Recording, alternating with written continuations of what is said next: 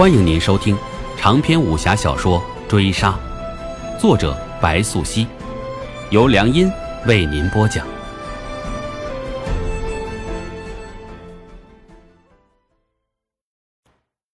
第七十三回，说着，李谭上前自灵叶手中接下画卷，同旁侧两位翰林代招琢磨起来。太子亨在场，请酒灵叶，无人敢于怠慢。灵叶是看准了时机，此番席间尚有太子为妃，灵叶又请酒一杯，向太子为妃见礼，恭贺生辰。此际见李嫣拉扯了何正郡主从侧席凑上前来，挤在太子为妃身侧，盯着灵叶看。灵叶报以一笑，同李嫣四目相对。李嫣不算出众的美人，但一双眼睛光亮，灵叶喜欢看她。她一笑。两人眉来眼去，便落在旁侧人眼中，觉出一番不同寻常的味道。嫣儿自幼年丧父，东光公主不易，我同公主情如同胞姐妹，她也算我半个女儿。韦妃率先开口，女人的敏感更胜男人。韦妃说完，不待灵叶作答，又道：“十日后。”我约了东光公主玄都观一游，处儿随行，不知将军可否愿委身护驾呀？韦妃这一问，问得很明显，因灵叶今日休沐，要待十日后方才巡修，所以韦妃的话问出了口。灵叶若如婉拒，便是谢绝了这段姻缘；可若灵叶应邀，既是承认自己对李嫣有意，这是韦妃放低姿态。在为李嫣牵线搭桥，那些抬高李嫣的话语是要灵业明白，李嫣虽非圣主西夏公主所出，好歹也是皇家的宗亲娘子，背负清平县主的身份，嫁给灵业两相般配。但灵业就是再喜欢李嫣，他也应邀不得。他同太子泾渭分明，中间隔着李林甫，所有的礼貌寒暄、貌若友好都是逢场作戏，所以。灵叶稍有一愣，随即拱手推诿道：“太子妃盛情难却，可惜在下早已有约在先，不敢失信于人，还望太子妃体谅。”灵叶这话落毕，太子为妃一句无妨，讲得不温不火。灵叶面上的表情却显一滞，落进灵叶眼中，他垂手去理披帛的动作动容灵叶不忍，但也就是转眼，灵叶回过头来。同李谭聊起那幅画，谈笑风生。再见李林甫是十日之后，李林甫以一窥正前山水画为由，将灵业召至府上，两人促膝长谈。灵业将汉玉呈上，又进献三幅正前画作。李林甫甚是高兴，谈到林业私下里那场比试，如今传遍京城。这一举动，表面是宫廷内外的饭后谈资。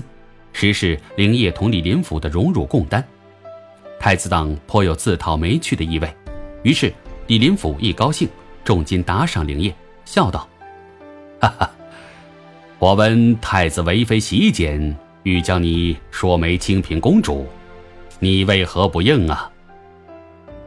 臣下一介武夫，不敢僭越。灵叶说罢，拱手李林甫恭敬，不算僭越。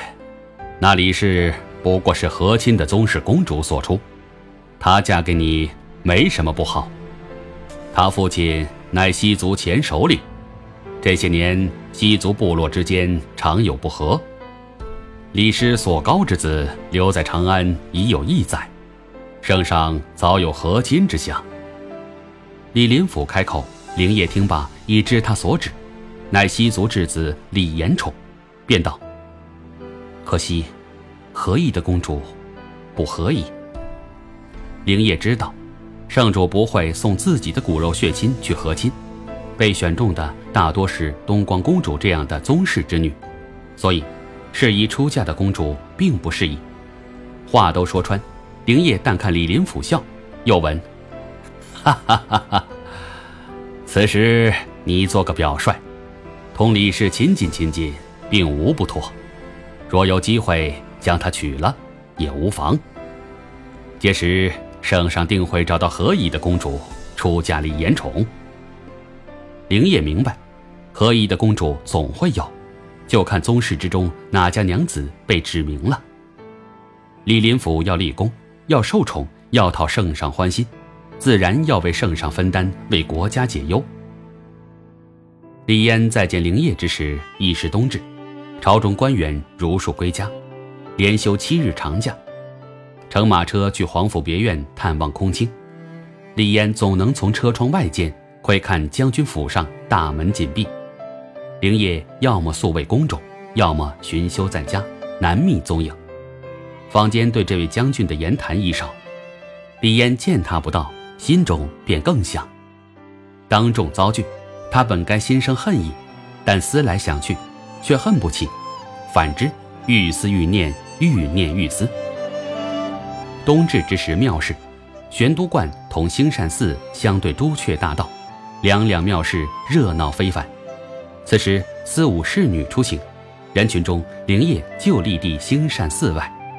人站在银杏树下，李嫣一眼便看到了他。